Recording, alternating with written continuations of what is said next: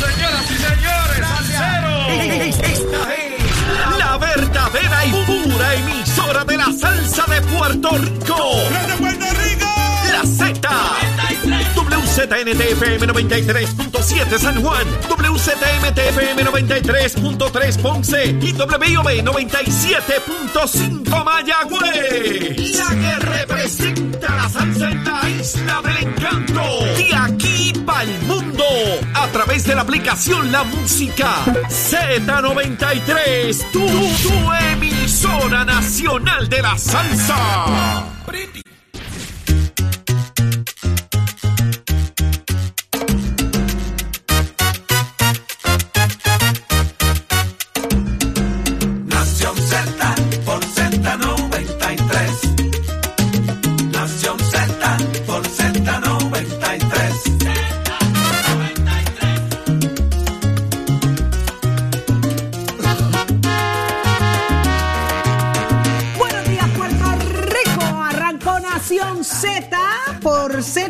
Z93, 93.7 en San Juan, 93.3 en Ponce, 97.5 en Mayagüez. Todo Puerto Rico cubierto con el mejor análisis, señores. Más que listo hoy, un día espectacular, un viernes que promete, fin de semana largo. Y en Nación Z usted se va a ir informado. Mire, para que cuando regresemos la semana que viene no le falte ni un detalle de hacia dónde nos llevan como país. Buenos días, Jorge. Buenos días, Eddie. Buenos días, Saudi. Buenos días, Eddie. Buenos días, Puerto Rico. Gracias por estar conectado con nosotros a través de la emisora nacional de la salsa Z93 y todas nuestras aplicaciones digitales, el Facebook. Ahí usted deja sus comentarios. Los leemos y compartimos sus opiniones. Y también a través de la aplicación La Música, mire que es gratuita. Usted la descarga ahora mismo en las aplicaciones, busca la música y usted va a encontrarla ahí, mire, ahí en vivo. El logo de Nación Z lo presiona y nos ve o nos escucha usando también la plataforma de Z93 en la aplicación. Y además el podcast, el podcast, si usted quiere repasar el contenido que se dice, se produce y se discute todos los días en Nación Z, ahí está disponible para usted 24-7 en la aplicación La Música y el podcast de Nación Z. Buenos días, Eddie López. Muy buenos días, Jorge. Buenos Buenos días. días a Saudi. Buenos días a todos los amigos que nos sintonizan de dentro y fuera de Puerto Rico a través de todas nuestras plataformas interactivas. Un privilegio estar con ustedes en una nueva mañana, también a través de la emisora nacional de la salsa Z93. Hoy es viernes 2 de septiembre del año 2022. Mucha información para ustedes para hacer un viernes. Hoy es viernes y la camisa de Eddie lo sabe, Saudi Rivera. Así mismo es, hoy es viernes de chulonguerías y muchas cosas más. Pero mire, ¿quiénes nos acompañan hoy? Jorge Suárez. Llega a Nación Z nuevamente a discutir temas de interés. Que estén pendientes a ver qué nos dice el presidente de la Comisión de Gobierno de la Cámara de Representantes, Jesús Manuel Ortiz. Óigame, mucho de que hablar de este tema de Luma. Hay que hablar de lo que pasó en la Cámara de Representantes. Ayer esta discusión entre el alcalde de San Sebastián y el secretario de Justicia, porque él estaba allí, según trascienden los medios de comunicación en la vista. ¿Y qué está pasando en La Pava? Que hay unas discusiones ahí, juntas de gobierno, abriendo candidatos. Vamos a hablar con Jesús Manuel de toda esa cosa. Interesante, Eddie. ¿Quiénes En el análisis del día va a estar con nosotros el licenciado Adrián González Costa y el licenciado Eric Rolón. Hay que ver dónde está eh, Carlos Bianchi, pero vamos a hablaremos de eso ¿Dónde ahorita anda también. Carlos Bianchi? Usted se entera aquí en Nación Z y hablamos y analizamos varios temas de interés, de importancia para usted y para todos nosotros con Jorge Colbert Toro, que será lo que tiene que contar, qué está pasando allá dentro del fogón popular. Usted aquí se entera. Eh, pero hoy, hoy, muchas cosas eh, han, han- han cambiado de ayer para acá. Vamos a discutirlas todas y cada una ahora mismo. Me dicen que dónde estaba, dónde estaba Bianchi. Yo no me Con atrevo a repetirlo porque yo no... Pero ¿y qué hacía jangueando con John Mico? ¿Qué pasó ahí, producción? Cuéntenos. Bianchi es así. Yo, Sí. Mira. ¿Eso es un reggaetonero? Una, una reggaetonera. Reggaetonera, Una, una, una, una artista exponente. nueva, una exponente Sí. nueva que está por ahí dando vueltas. Pero mira, eso lo hablamos más adelante, más adelante. Vamos a hablar de eso. Porque ahora hay que hablar, señores, de la reforma laboral. La Junta de Control Fiscal ayer tranquilita fue al tribunal y dijo, mire, se lo advertí, yo no quiero esto, no lo quiero. Y está ante el tribunal diciéndole a la jueza, eh, mire, eh, cancele esto, revoque esto, porque es que esto, esto se le advirtió que esto afecta el presupuesto. Vamos al detalle, ¿qué fue lo que De- pasó? al otro día, al otro día de haberlo filmado, le dijeron, mira, Eso no cumple con el plan de ajuste fiscal. No. Quita eso, no, no le des para adelante. Le estaban advirtiendo constantemente al gobernador, eh, los miembros de la Junta de Supervisión Fiscal, que tenía que dar por culminado este tema eh, y el gobernador ha dicho que no iba a ceder a la petición de la Junta.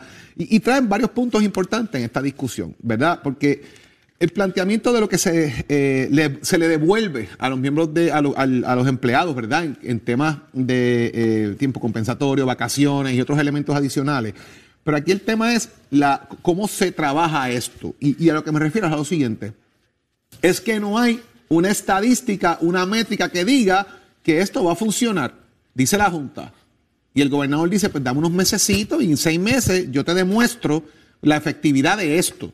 Encima de eso, lo que plantea la Junta es que el impacto que esto tiene en la economía es adversa, o sea, que esto va a aguantar eh, lo que lleva el crecimiento económico, eh, van a haber menores ingresos fiscales eh, para el gobierno, conlleva menos puestos de empleo porque es, adverso en, en alguna manera al patrono y no es bueno para la inversión externa en Puerto Rico, gente que venga a invertir en el país. Esto sería una piedra en el camino y son los planteamientos que hace la Junta, obviamente, porque ellos lo que están buscando es de alguna forma restablecer lo que sería eh, el orden de, de- en perspectiva general. El orden económico, que haya una forma adecuada de, de balancear el presupuesto en el país, y esto sería adverso a esos fines. Pero, pero, ¿por qué entonces esas mismas métricas no se utilizaron en los otros planteamientos que ha hecho el gobernador también? Que es un planteamiento que hice yo hace unos días atrás, ¿verdad? Hay un plan de reclasificación y otras cosas más para entender los empleados, pero esta misma excusa fue la excusa del gobernador para detener la firma de los aumentos eh, paulatinos que habían establecido la legislatura sobre el aumento del salario mínimo. Estableciendo el punto, deja claro la Junta y vamos para el tribunal. No echaste para atrás, aquí estamos. Vamos a ver qué pasa ahora. Y Pierluisi dice que no iba para atrás, que él va a defender esto en los tribunales. Dice, él lo dijo también, él lo dijo. Mira, a- a- Mira, yo qué chismosa, sí, él lo dijo. agarrándolo por ahí. agarrándolo por ahí. Agárrelo, agárrelo por ahí. Fíjate que el asunto es que la Junta en sostenidas ocasiones le había dicho, déjame ver los documentos acreditativos de que esa legislación que se implementa a, partir de hace aproximadamente una semana, un, un mes casi, cumple con lo que es el ajuste, el plan de ajuste o el plan fiscal. Y sostenidamente desde la legislación hasta que el gobernador lo firmó y luego de eso se le dio un tiempo adicional para que proveyeran esa información. Oye, estipulado, es bien difícil uno probar un, de- un negativo. O sea, cómo eso impacta o no es un poco complicado porque aquí hay un asunto de naturaleza filosófica, lo hemos dicho sostenidamente, donde tú estás proveyendo unas condiciones para acelerar la contratación de personal en diferentes industrias que pudiera eh, eh, funcionar o no. Además de eso, estamos retrotrayendo los efectos de lo que era el 2017 de la reforma laboral de Roselló. Entonces, eso eh, presenta una dificultad adicional para decir, mira, esto me cuesta, esto no me cuesta, esto es lo que me cuesta y cuánto pudiera traer en inversión o que una compañía se mude a Puerto Rico a, operaciones eh, simple y sencillamente porque ahora las condiciones para contratar personal son mejores. O sea, e- es, una data pa- pa- para ser cuantificada y probar de que es una buena, eh, una buena determinación es complicado. Y el gobernador y el equipo de AFAF lo ha sostenido, ¿verdad? A esos efectos, pues tenemos la Junta que por naturaleza filosófica, al igual que ha hecho con los municipios, se resiste a cambiar un punto una coma de lo que tenga que ver la- la- las condiciones laborales de un empleado en Puerto Rico. A eso súmele que tenemos al empleado privado y al empleado público enfrentados, porque al empleado público sí se le devolvieron esas condiciones de las licencias y beneficios. Esto era para el empleado privado. Lo que Jorge decía ahorita, que hemos visto recientemente, también lo, de la- lo, lo- lo que utiliza el gobernador con los argumentos de la Junta, ha sido para el empleado público, para subirle, porque se está trabajando en el plan de eh, retribución nuevo que está trabajando la OATRH. Con eso tenemos esa, esa controversia trabada de, de quién tiene más, quién tiene menos. Y ahí eh, la- lo, lo- lo- lo importante de esto y la, determinación de la Junta final de ir al tribunal, que lo había aplazado por varias semanas, es que están pidiendo la anulación. O sea, no es simple y sencillamente que eh, se cancele de, de- de- de cuando el tribunal lo determine en adelante. O sea, todos estos empleados que pudieran haberse contratado desde que se firmó la ley y entró en vigor hasta ahora, quedaría, eh, se, se- retrotraería todos esos efectos y es como si nunca hubiese existido. Oh. Esa es la importancia de la anulación, que es lo que pide la Junta particularmente. No es que eso fue el Estado de Derecho vigente en algún momento, vamos a respetarlo, que, que traía otro problema adicional.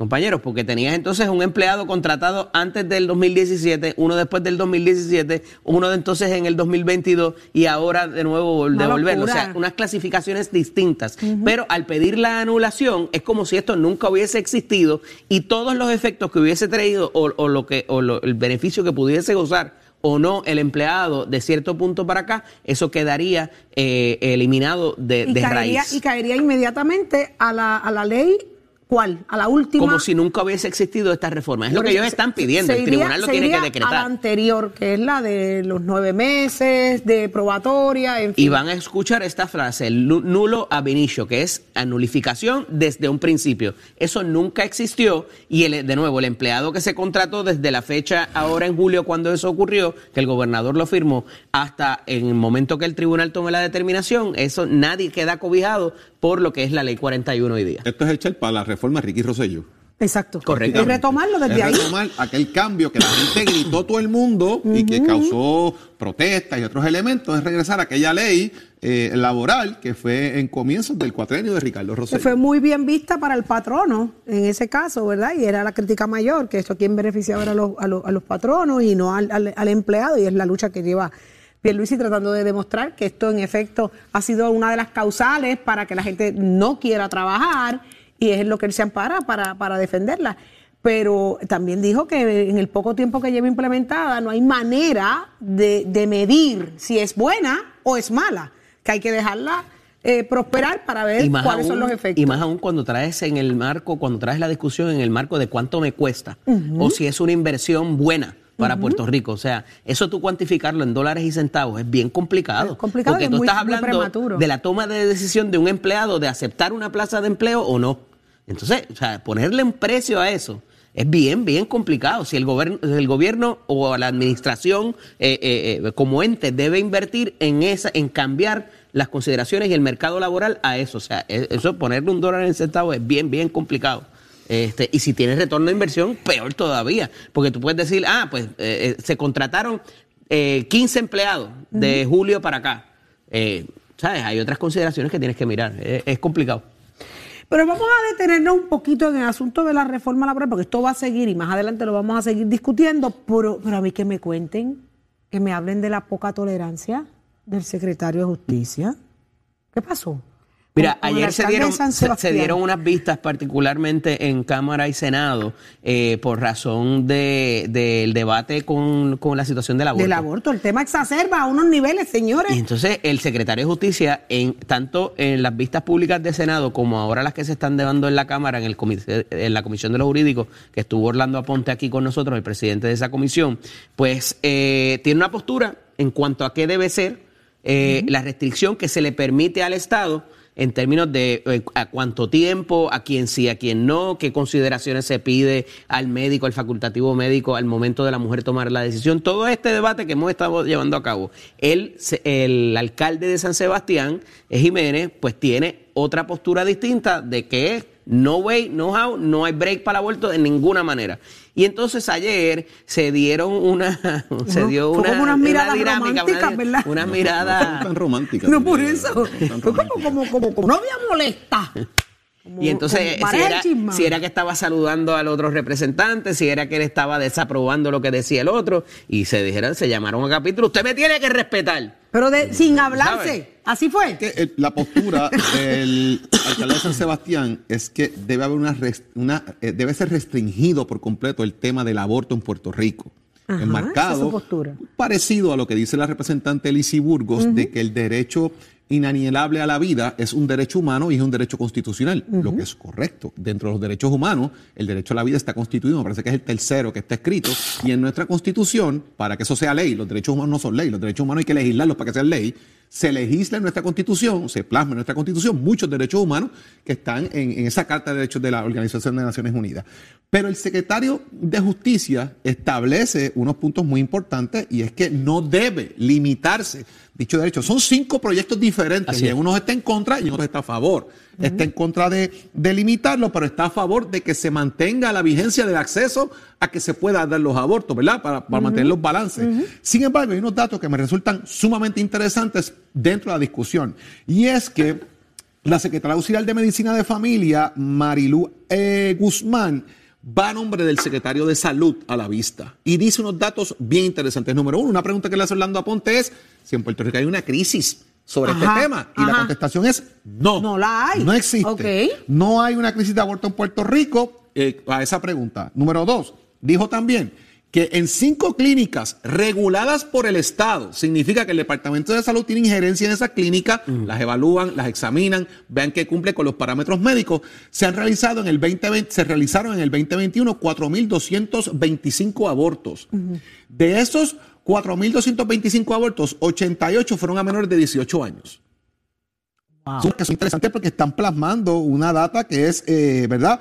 Y asegura que el Departamento de Salud dispone acceso y derechos reproductivos al hecho, eh, eh, salud da orientación a las mujeres sobre, el- sobre este tema, fomentan, ¿verdad?, el, el uso adecuado de, de- de lo que es eh, la prevención familiar, planificación familiar, entre otros elementos. Y esto de alguna manera, pues también plantea sobre números y datos la importancia o no de atender esta medida, particularmente Jorge, ahora en la comisión. Entro en este dato porque me llamaría mucho la atención eh, saberlo. eh, eh, me llama mucho la atención saberlo. Eh, De esos 4.225 casos eh, que, se, que, se, que se realizaron en el 2021, ¿correcto?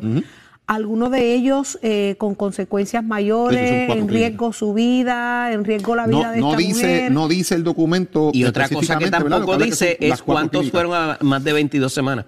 Me parece que no, vi ese dato ahí plantea, tampoco. no plantea. Y ese es Y importante esa- porque esa es una de las consideraciones de, la- de te- de los términos. O sea, aquí tenemos que verlo. O sea, sí se permite, eh, pues entonces, ¿en cuándo no se permite? O no, no se permite, pero en estas instancias sí. Es de entrada, ¿cuál es el default? ¿Cuál es la posición de default? Lo vamos a permitir, pero hasta aquí.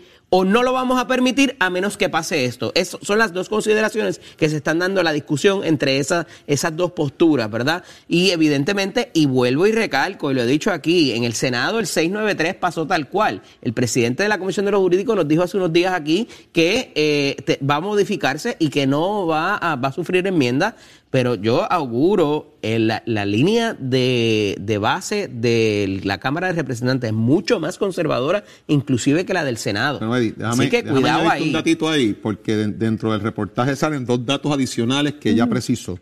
Precisó que la mayoría de estas terminaciones fueron en edades de 18 a 29 años, nivel de escolaridad entre bachillerato y escuela superior. Y aquí viene un dato. Eso es importante por el consenso, Cintrón Jorge, que se Casado requiere plantea, para llevar a la cabo el- secretaria, ¿verdad? Eh, Guzmán Casado plantea eh, que la gran mayoría de estas terminaciones fueron en menos de 10 semanas. Ahí está. Menos de Lo que 10 dice que fueron 3.627 de las 4.225.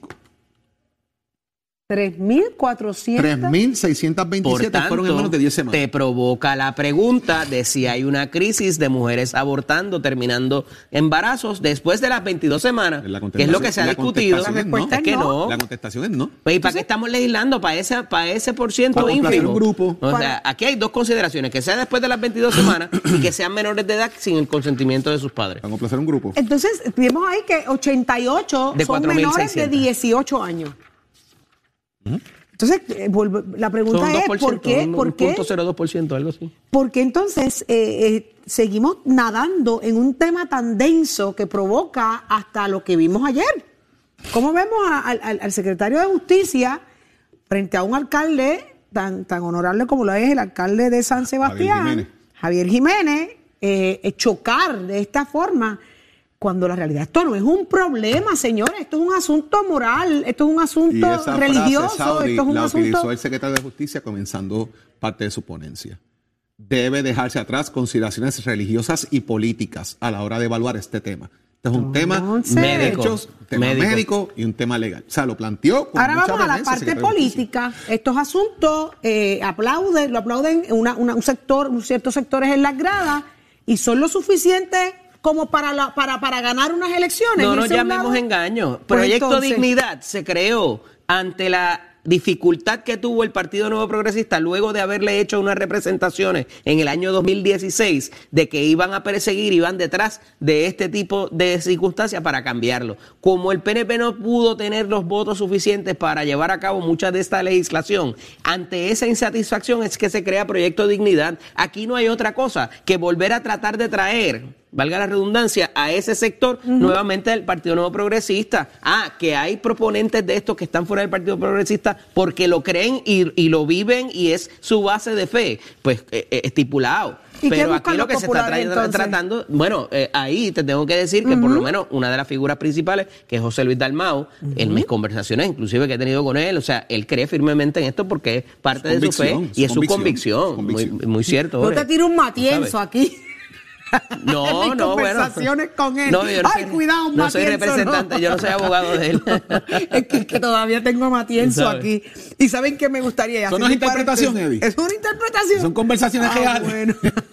Eso no fue lo que él me dijo. Él me no dijo otra, él Ya, me dijo otra cosa. Oye, pero te duró poco. Está bien, tú lo hiciste ahora mismo. ¿Te está estás echando para atrás ya? No fueron 24 Cambiate tu horas. Y no fue bajo presión. Tal vez ni, oye, ni, ni bajo presión. No me voy a inmolar, no me voy a te inmolar. inmoles, no te Checa, inmoles. checa si te están enviando textos ahora, que, que cambien la conversación. Eso no fue lo que yo te dije. Eso no fue. Oye, tengo una curiosidad tan grande. Me encantaría saber si el público nos puede responder con un sí y con un no más adelante. ¿Cuál versión o cu- cuál versión creen de Matienzo? ¿Si la uno o la dos? ¿Qué ustedes creen? Si más adelante le preguntamos a la gente. ¿la Que uno gente o la pueda pensar dos? sobre ese tema. ¿Qué piensan? Porque de verdad que a mí me ha dejado esto, Mira, Loading. tú tenías enseres ayer en la parte de atrás de tu Mira, guagua. yo tenía que te mira, yo tenía allí. neveras comercial, nevera de la casa. Tenía, por poco voy allí y las dejo. Pasa que no, yo no quiero afear el viejo San Juan. Y llamaste a Fortaleza a ver cuántos enseres se habían dañado allí. No, fíjate, que es que él no sabe, sabe. el gobernador no sabe si se ha dañado alguno. ¿Tú sabías, Ole? No, es que yo- el gobernador debe- debería o no saberlo, pues, pues la realidad que cuán enajenado o no puede estar el gobernador de un tema es que también hay gente que está allí trabajando y pendiente a eso. Ay, hay un, entera, hay un ¿no? administrador de Fortaleza, hay un Caramba, administrador de pero la yo no tengo un ingeniero en casa que vaya a arreglar la Eh, que mía. Obviamente el gobernador vive en la fortaleza, que es la residencia oficial, pero es, un- es una oficina de gobierno. Eso, y hay que tener, eh, en verdad, y, y enajenarse o no, son temas de discusión política constante y le dirán en la campaña que no sabe lo que pasa en el país, está enajenado, como pasó con Bush y con, y con Clinton en un momento dado, ¿verdad? Que ese cuento súper famoso de cuán enajenado puede estar un presidente de la realidad de su gente. Lo que pasa es, Jorge, que la contestación a esa pregunta, a esa pregunta, no podía ser yo no sé. Tenía que ser, mira, nosotros allí, como dijo después y abundó, tenemos una planta eléctrica, tenemos una... O sea, vivimos lo mismo que vive el pueblo. El mundo. Esa era la contestación. No decir, yo no sé, Dijo la porque verdad. Te, te- te trae... Dijo la pues, verdad. Perfecto, pero tienes que entonces, de cierta manera, decir, aquí vivimos, o sea, no, eh, esto, esto no es en, en otra jurisdicción, esto no es una isla aparte, vivimos lo mismo que viven los puertorriqueños o lo mismo que viven los sanjuaneros. Una lo reacción- quieran Eso era llevar una reacción- eso era Pero una, entonces, el una decir yo no sé, políticamente correcta. Una reacción tardida a la realidad que lo manejó mal, Jorge- que hizo el presidente Bush. Jorge trae el asunto de Bush y de en ese momento ¿Qué asunto era específico? Gore. Le preguntaron, creo que, Es que cuál era el, el, pregun- la- el presidente precio Bush, de la leche. el- no, no, no. El presidente Bush va a un supermercado en una de estas visitas que se hacen usualmente en campaña. Montadita, montadita. di- controlada de estas visitas y ve a la empleada pasando los artículos por un escáner. Y él se queda maravillado. Y le dice, increíble que estemos en una tecnología tan avanzada pasando por un escáner lo- la- lo- los artículos. Y ella le dice, sí, hace como cuatro años que esto funciona. Significa, y obviamente Bill Clinton utiliza eso como un spin automático de campaña y lo saca a su favor No de que el Bush presidente padre. esté enajenado de la, ca- de la realidad del pueblo americano, etcétera, etcétera. Y son cosas que son momentos únicos que tú tienes que saberlos aprovechar en la política y la spin a tu favor.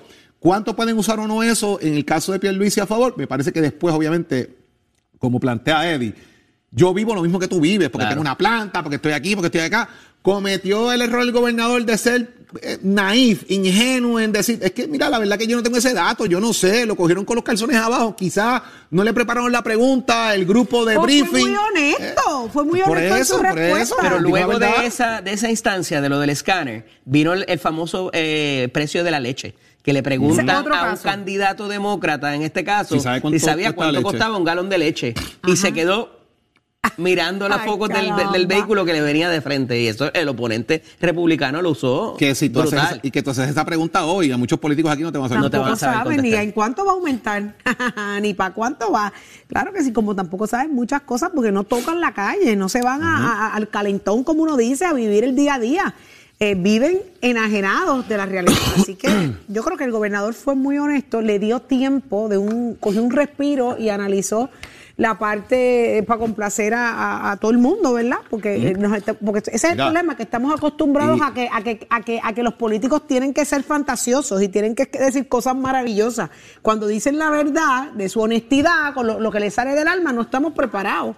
No estamos Y se, preparados. nos, y se nos quedó el temita de, Ay, de la desestimación de cargos contra De- eh, Aaron Biggs, Aaron que Biggs. eso lo habíamos comentado Pero vamos a hace hablar unos de días eso. atrás. Eso- eso hay que llevarlo al- hay que, hay eso que hay traer que ese llevarlo temita, al hay que traer ese detalle. temita, porque hay que tener perspectiva de qué se Por trata algo que eso. hablamos aquí. Mira, este es el, el- el empresario que había sido imputado de la, de la, De la compra de pruebas de COVID. de pruebas de aquellas compras de COVID, que aquello fue un escándalo en el que, Que nunca establecimos llegaron, que nunca que llegaron. nunca llegaron y en el que Wanda Vázquez comenzó a coger puños y patás. Eh, eh, eh, su imagen y, y su- y sus aspiraciones políticas. Así que eso lo vamos a detallar más adelante porque usted se va a sorprender de lo que ahí pasó y aunque hace falta más información de por qué... No todo lo que diga que es confidencial es confidencial porque simplemente lo diga en el nombre del, ti- del- título del, del documento. Ay, Así que santo. cuidadito por ahí. Venimos y ahí está listo Tato Hernández. Muy buenos días, Tato. Somos deporte. Toca la trompeta. Muy buenos días, muy buenos días, muy buenos días, señoras y señores. El de la trompeta le dimos break porque ayer la tocó otra vez nuevamente. Sí, Estaba sí, lo imparable tuvieron que, el lo tuvieron que sacar. Sí, sí, sí. Con un clase de lanzamiento a 103 millas que el tipo ni la vio. Así que la velocidad, sabe, la está velocidad máxima que ha lanzado Ajá. Chula en su carrera. 103. carrera. 103 millas. El tipo le tiró la bola hoy por la mañana. Más o menos. ya usted sabe, Wow. celebrando los meses que están jugando bien. Pero mientras tanto, yo quiero hablar con ustedes antes de darle los buenos días para todos. Miren este video que les vamos a mostrar a nuestro señor director de Adriana Díaz, quien tan solo a los seis años, óigame, estaba en la selección de Puerto Rico, tercera raqueta en la categoría sub-10. Ahí está recibiendo las instrucciones de su papá. Mírense esto, me gustaría que el video si pudiera tener el audio, pero si no, mírenlo ahí. Está jugando con la de 10 Mariana años. pierde el primer set, pierde el segundo set. Estaba pasando lo que tenía que pasar. Y después viene Adriana y gana un set. Y me dijo, "Contra, está bien. Y gana el otro set también. Dos. Y después iba perdiendo 10 a 7. Entonces, estaba llorando, estaba como un poquito de lágrimas. Pero la manera en que hizo el 10-9 y el 10-10 fue impresionante. Hizo dos jugadas que la hacen los pro. Servicio y ataque. 10-9. Sirvió, volvió y tiró 10-10. Eso causó. Aquello se paralizó.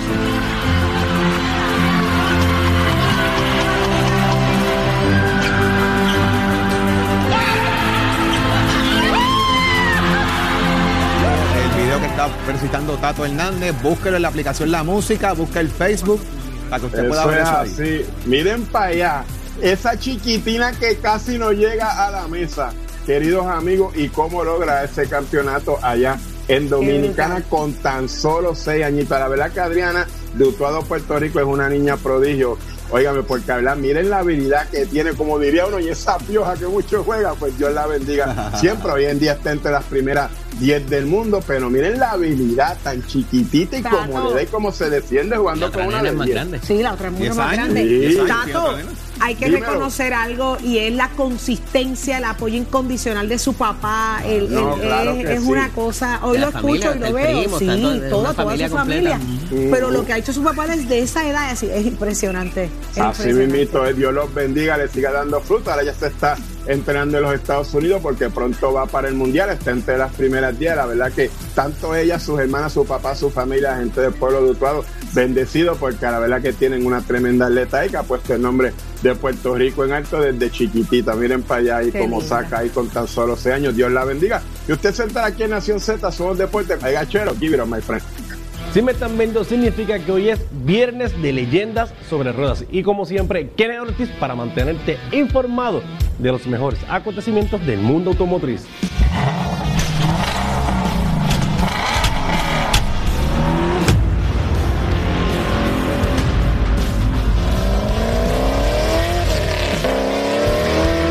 Se acabaron las vacaciones para los pilotos de la Fórmula 1, ya que el último gran encuentro fue en Bélgica.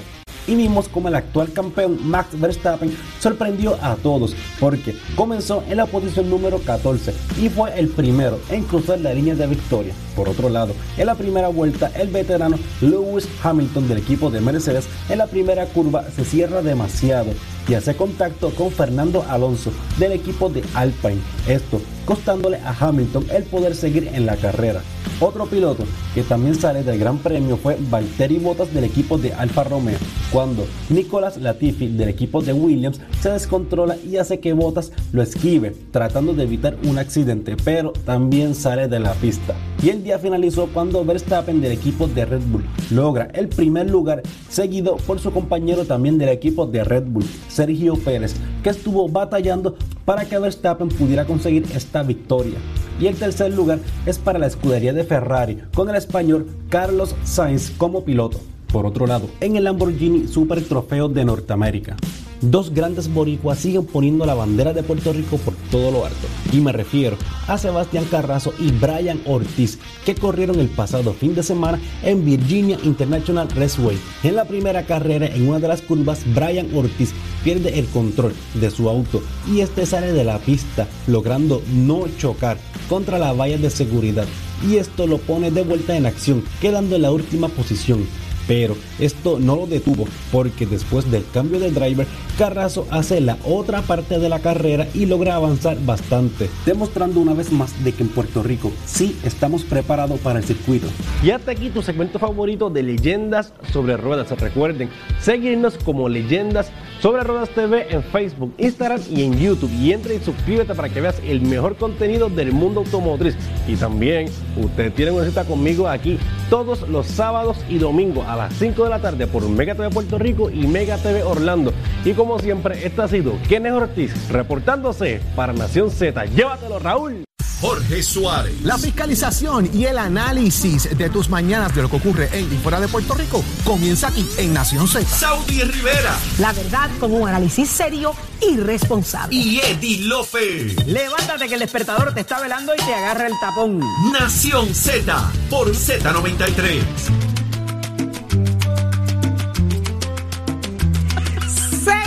6220937, ya estamos de regreso en Nación Z, son las 6:36 de la mañana exactamente. Y vamos de inmediato a abrir nuestras líneas telefónicas. 6220937 es el número a llamar. Óigame, primera pregunta. Usted se movilizó ayer a llevar neveras, eh, eh, seres dañados a raíz de los apagones de Luma allí a Fortaleza. Parte de la manifestación, fueron parte Parte de de la manifestación convocada en el día de ayer era esa, que la gente llegara allí eh, como muestra de indignación, llevaran allí el microondas, llevaran el horno, llevaran el, el- el- el- la nevera, llevaran el aire acondicionado, todos los enseres que, que nos indigna que se nos dañen en medio de todos estos apagones y en todos estos procesos. Así que la manifestación en el día de ayer tuvo su efecto, logró su, su, su- demostrar su causal, pudo, pudo la, la- la manifestación dejarle sentir allí a Luma lo difícil que es cada vez que se te daña un enser a raíz de esto. 622-0937 es el número a llamar. Compañeros, ustedes fueron. Tú llevaste. Yo, ¿Se te ha estaba, yo algo? estaba en la universidad, tranquilito. Sí, mira, eh, se dañó algo, pero lo, lo- lo manejé. Ya tenía tiempito. Lo que pasa es que los cantazos pues le dieron, Lo le aceleraron. dieron su, su aceleración. Su, No, lo a, mí, a, mí, la a, mí, a mí no, a mí los aires acondicionados me tienen ya eh, eh, indignada. Ah, mira, los a mí otros la, la un nevera punto, parece Saudi. una motora, puedo montarme en ella y tirarme por, ahí- por Los abajo y otros, días, los otros días tuve que. El aire no prendía. Entonces tuve que eh, apagar el, el breaker un ratito y volverlo a prender, como que para que reseteara por los constantes bajones. Pero está vivo, está vivo, no se ha dañado. Lo- lo- los fusibles, eh, cómo es que se explotan y tú dices, ve acá, claro, el tratar de proteger el, recibe. tratar de proteger el insert. Mira, yo me compré unas cajitas que son se llaman unos delayers, lo compré por, por Amazon. Este, y te da dos minutos. Es como si el, el mismo delay que a veces tenemos aquí Ajá. entre televisión y, Y y radio. radio. y la cosa, eso funciona de la misma manera y te permite que el, el- el- eh, ese, ese cantazo, que es más peligroso no cuando se va, es cuando regresa, ¿verdad? Los el servicio. Este, si no tienes, si tienes el, el encer- eh, lo tenías prendido y no lo sacaste de la, de la toma de corriente, este, y con eso, pues más o menos me he defendido, porque defendido. también par de, par de aires acondicionados de la oficina Sí. y todo, también se me habían ido. Este, de nuevo, esto no es un fenómeno que no es nuevo, pasaba con la Autoridad de Energía Eléctrica, lo que pasa es que es más frecuente y por más o menos tiempo, dependiendo del área en que usted viva, porque de nuevo, el problema es cuando regresa el, el, el- el cantazo que viene, eh, regresando el servicio, que es lo que le hace daño al mayormente. Y eso es batería backup en la computadora, papá. Sin eso yo estuviese, yo hubiese tirado la computadora contra el piso ya como siete veces.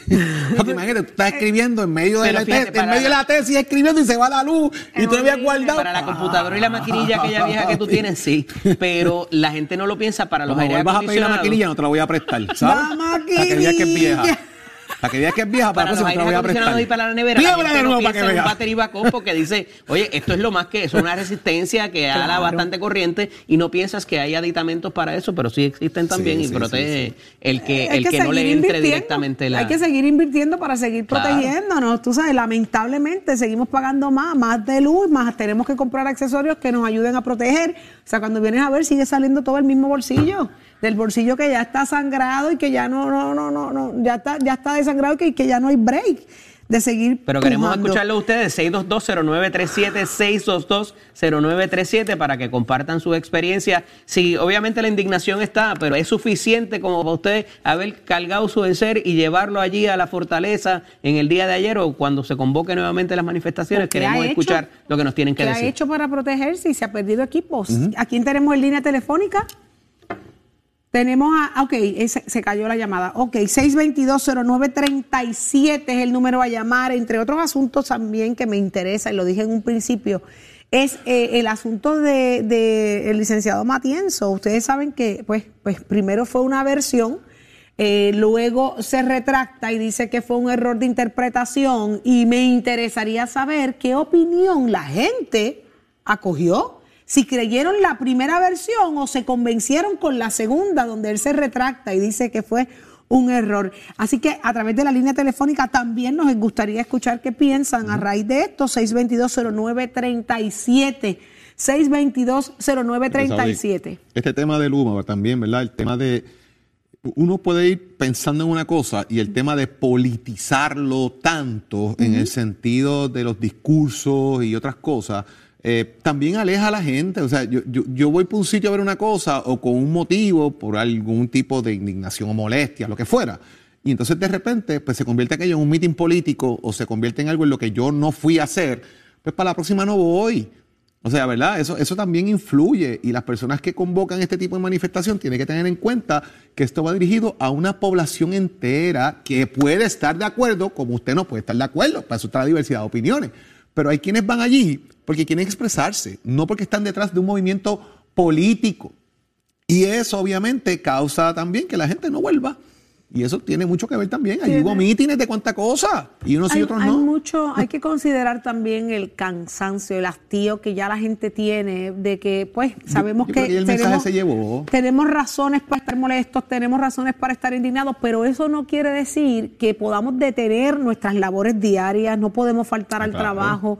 Eh, cada vez que se convoque una manifestación un día en semana es una cuestión que uno tiene que sopesar, espérate, o, o falto al trabajo y voy y grito, o grito y, y me cuesta, sí, porque al final del día el, el bill te va a seguir llegando La igual. destrucción de propiedad y el hacerle la vida imposible a otras personas, a otros ciudadanos, jamás se va a... Hay gente que dice que pues esa es la manera de protestar y así es que se mueven las cosas, Eh, pero no necesariamente, ¿verdad? Haciéndole la- a, a gente que pierde citas médicas, gente que no llega temprano a su trabajo, eh, todo lo demás, y la destrucción de propiedad, no voy a entrar ni ahí porque obviamente lo que hemos No, visto... eso es intolerable, la destrucción ¿verdad? de propiedad es ah, intolerable. eso es a cierta hora de la manifestación manifestación después, pero hay que ser responsable también cuando se convoca y decir, pues sabes qué, mira, hasta aquí nos manifestamos, nos vamos, lo que pase de aquí en adelante no somos nosotros, pero ni tan siquiera eso se hace, entonces, eh, ¿verdad? Se presta para que alguien pues irrumpa allí y lleve su otra agenda distinta, que es la de romper y hacerle la vida Y imposible. de a los igual manera, eh, también cuando se hacen este tipo de manifestaciones, se tienen que detener las agencias pertinentes y el gobierno tiene que observar, sacar su tiempo y observar y escuchar el reclamo del pueblo.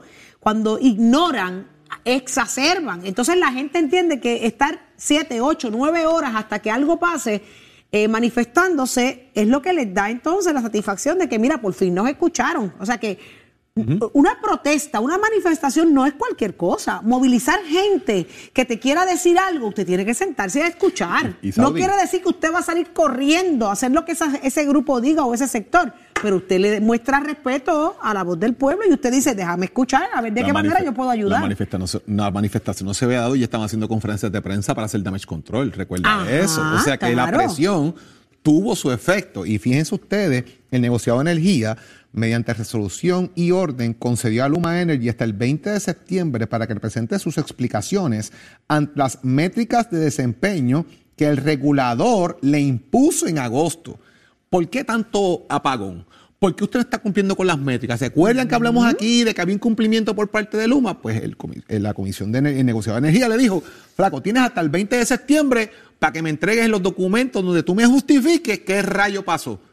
Y entonces de ahí parten también con un tema, ¿verdad?, que tiene que ver con el asunto del cumplimiento de métricas o el incumplimiento de Luma en cuanto al desempeño de la, de la, ¿verdad?, de, de la entidad con respecto a lo que tiene que proveerle en servicio al pueblo de Puerto Rico. Así que yo creo que por todos los flancos están recibiendo calor en ese sentido y tienen que buscar la manera de cómo van a ir manejando esto. Amén de que Luis Raúl vuelve nuevamente a la carga y establece de que hay incremento en costo de los proyectos federales de reconstrucción del sistema eléctrico, precisamente atado a todo lo que tiene que ver con lo que se está asignando a la red corta de distribución de, de energía. Así que Luis Raúl hace otra denuncia más por ahí también. Otra más. Se dio también una vista ayer en, la, en, en- en Senado, ante la comisión de Javier Aponte Dalmau, donde se lleva a dos de los componentes que deberían estar fiscalizando el contrato y parece que dijeron cosas distintas también Ah, en términos de eh, cuáles son las métricas, si hay diferentes. métricas, si hay multas, si hay que eh, notificar, si hay que pedir información, cómo se hace ese proceso de fiscalización y de exigencia de rendimiento de cuentas, parece no estar tan transparente como quizás algunos dicen que defienden el contrato. Así que, oiga, mínimamente hay que mirar esto para cuando sea el, el- el contrato eh, en, en noviembre o cuando se dé el, el contrato completo, no el suplementario, se corrija este tipo de situación. Creo que tenemos llamadas, Saudi. Tenemos a Luis de Nueva York y Luis tiene mucho que decir desde allí. Adelante, buenos días Luis. Buenos días. Este, primero quiero darle las gracias a Dios y darle las gracias Amén. a Eddie, Saudi y Jorge. Amén. Gracias, Luis. Gracias. Y este, todos los días vengo y prendo mi televisión y estoy escuchando lo que está sucediendo allá y a mí lo que me rompe el corazón es que, que mi familia está sufriendo, todo el mundo está sufriendo las consecuencias de nuestros líderes allá en Puerto Rico. right? Este, mi familia de Aguadillas y de Sabana Seca y estuvieron allá ayer y no me dejaron cederle el paso cerca de la fortaleza, o tuvieron que dirigirse para otro lado. Wow, Pero trataron de llegar. con todos los recursos que Puerto Rico tiene, you know, el, el sufrimiento de la gente, y y es como dice, uno viene y dice, yo voy a ser un líder bueno, entonces viene esa persona y no hace lo que debe de hacer. Es triste ver mi isla sufrir los dolores de nuestras personas que supuestamente hagan lo que tienen que hacer, no lo estoy haciendo. Yo viví en Puerto Rico en los 80 y los 70, ¿verdad? y yo trabajé de guardia de seguridad en Palo Seco. Y eso en esos tiempos, esa caldera trabajaba como tenía que trabajar, se iba a la luz, esa gente venía, entraba y arreglaban el problema. Yo no sé lo que es de una compañía que tiene de, de afuera, pero no debe de venir una compañía de afuera cuando nosotros tenemos personal ahí que saben bregar con lo que hay. You know, ustedes hablaron de muchas cosas esta semana y gracias por ustedes por dar, darme la voz a mí y a mi familia. Yo Gracias creo que eso es más allá arriba, que él pueda poner su mano de obra y le toque el corazón a esta gente que vean el sufrimiento de nuestra gente de Puerto Rico.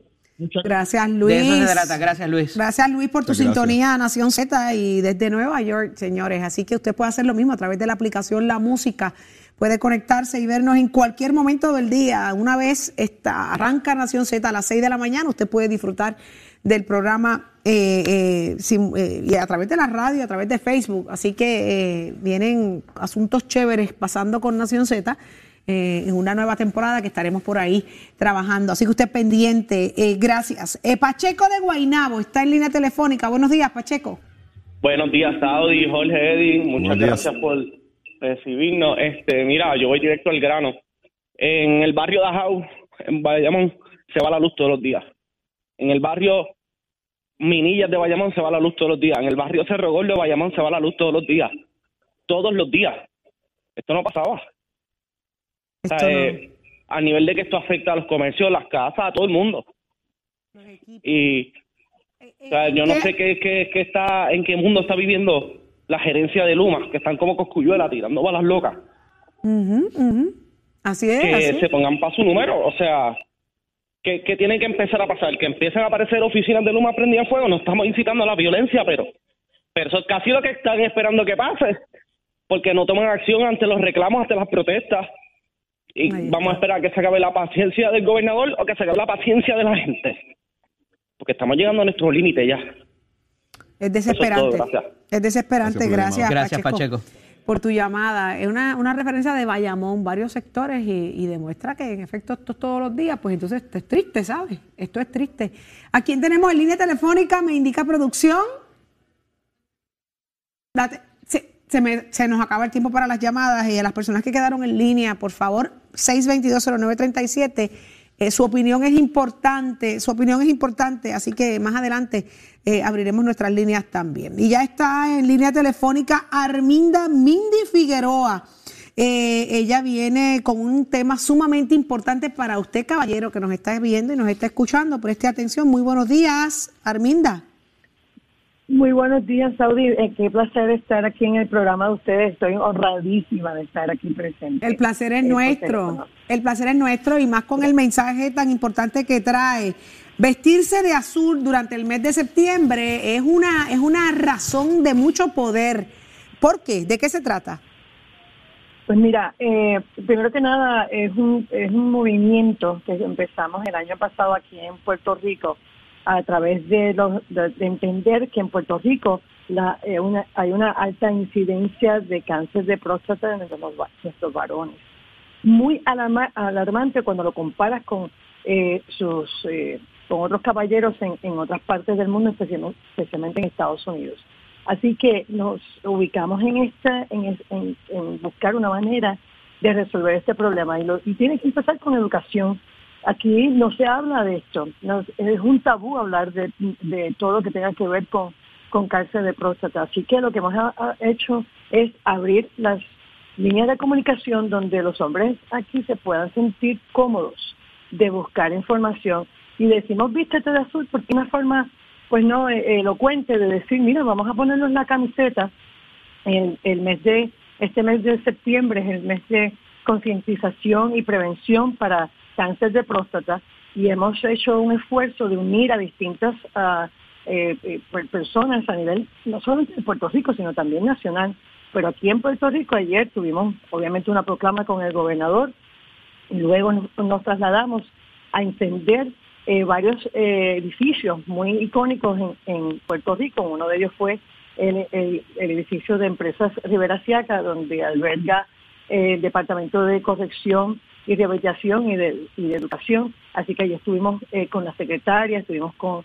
con todos los eh, las personas, eh, urólogos, eh, ¿cómo se llama? Médicos y otras personas de la, de la, de la, de la comunidad, donde estamos haciendo un llamado a todos los hombres que se hagan una, prue- una prueba de próstata, que lo hablen, que entiendan qué es lo que está pasando.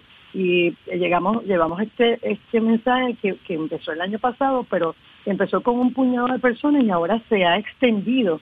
No solamente, y Puerto Rico ha sido la sede de este movimiento. No que no existiera anteriormente, sino que lo hemos creado para que se convierta en un movimiento eh, donde el Mirror Scientific, que es la compañía que yo represento, estamos llevando esto a, nivel nacional y a nivel glo- global. Qué bueno, Mindy, que, que se han tomado el tiempo, la iniciativa de fomentar la importancia de hacerse la prueba de, de próstata y acabar con los tabús y con la- lo que es el, el llamado bullying, creando inseguridad y, y cosas. Eh, se trata de salud.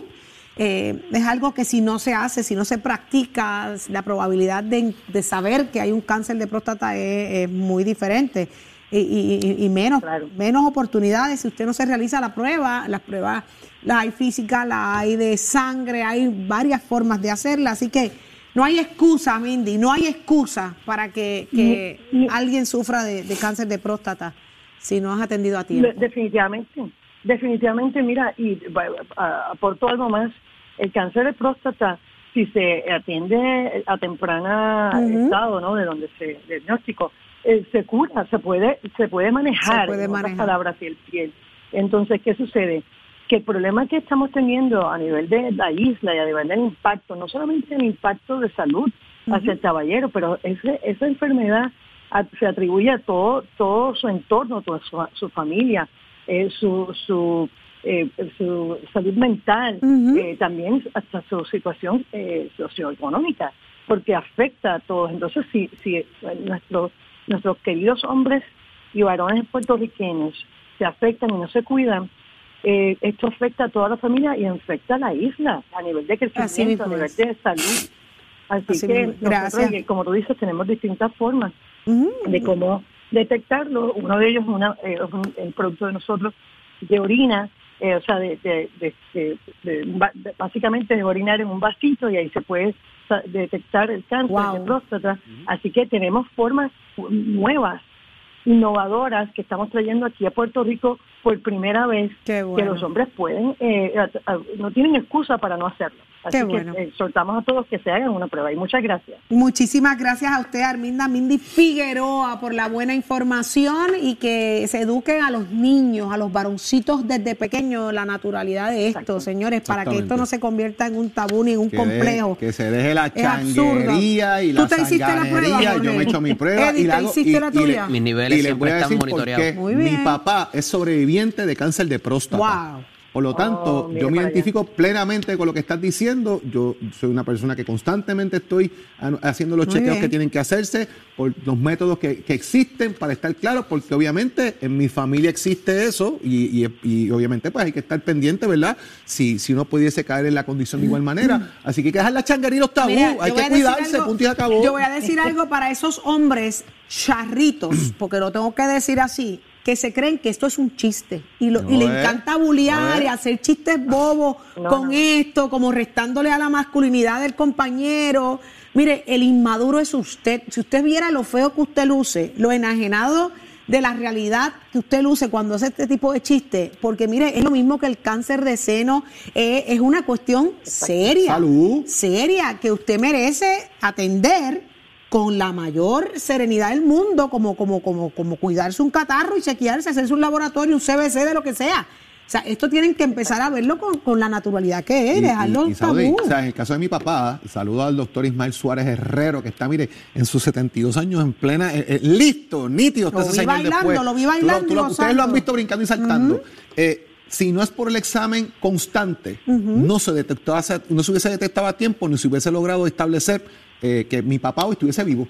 Así, Así que hay es. que chequearse, punto y se acabó.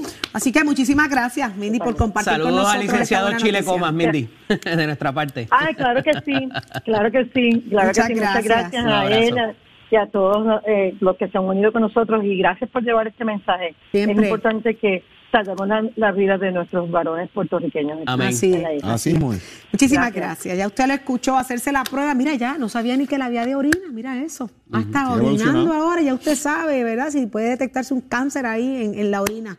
Así que no hay excusa. Tato Hernández. Buenos días, Tato. ¿Tú te hiciste la Yes. prueba de la próstata? Claro que sí, recientemente Muy yo no tengo complejo con eso. Muy bien. Doctora, aquí estoy, zumbe la máquina y mire por ahí para adentro, olvídese de eso. Vamos al mambo, señores y señores, porque hay que estar a tiempo, porque estamos aquí prestados y uno nunca sabe, así que ya usted sabe cómo es eso, gracias a Dios. estamos bien. Así que vamos por ahí para abajo. Y le solta a todos los caballeros, como dice Titi Saudi, dejen esos mitos y esas cosas y usted chequeese a tiempo, con un buen cheque a tiempo, pues mire, lo puede ayudar para rápido buscar los medicamentos y rápido buscar y fortalecer esas áreas ahí. Usted también pues tenga vida, porque si no se chequea, pues no lo puede saber. Así que se le soltamos a todos. Bueno, vámonos ahora, señoras y señores, con el béisbol doble A que hoy se va a estar jugando en el Parque de los Artesanos de las Piedras, porque Salinas está usando ese parque ahora, pues cabe más gente, obviamente. Ese parque se llama el Francisco Negrón. Hoy a las 8 de la noche la mesa está servida porque el béisbol doble es su sexto juego de la serie final entre los toritos de Calle que está gozando Raúl contra los peces voladores de Salinas, los Fliching Flyers. Así que se va a celebrar en el Parque de los Artesanos la serie 3 a 2 de ganar los toritos, pues son campeones, de perder se empata, pero hoy los toritos vienen con su ya, de su mejor arma, Freddy Cabrera, que tiene 12 y 0 y por allá viene el zurdo Miguel Fontán. Mientras tanto, en las redes sociales aparece también un escrito de Albert Pujol donde dice, me estoy gozando esto que está pasando con mi vida, 700 horrones al final, yo sé que puedo, si puedo, y vienen que Dios lo quiera. El dominicano lo quiere, yo también, yo me enfoco en eso, nunca me he enfocado en los numeritos, creo que estamos tarde para pensar en esos numeritos, si eso pasa es porque la voluntad de Dios así lo quiere y si pasa, amén.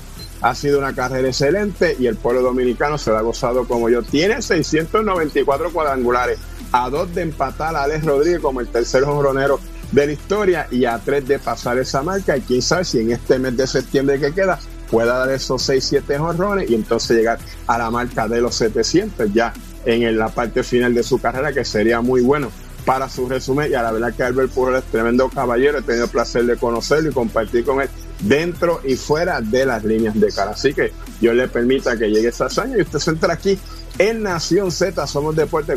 Oiga, Chero, give it on my friend.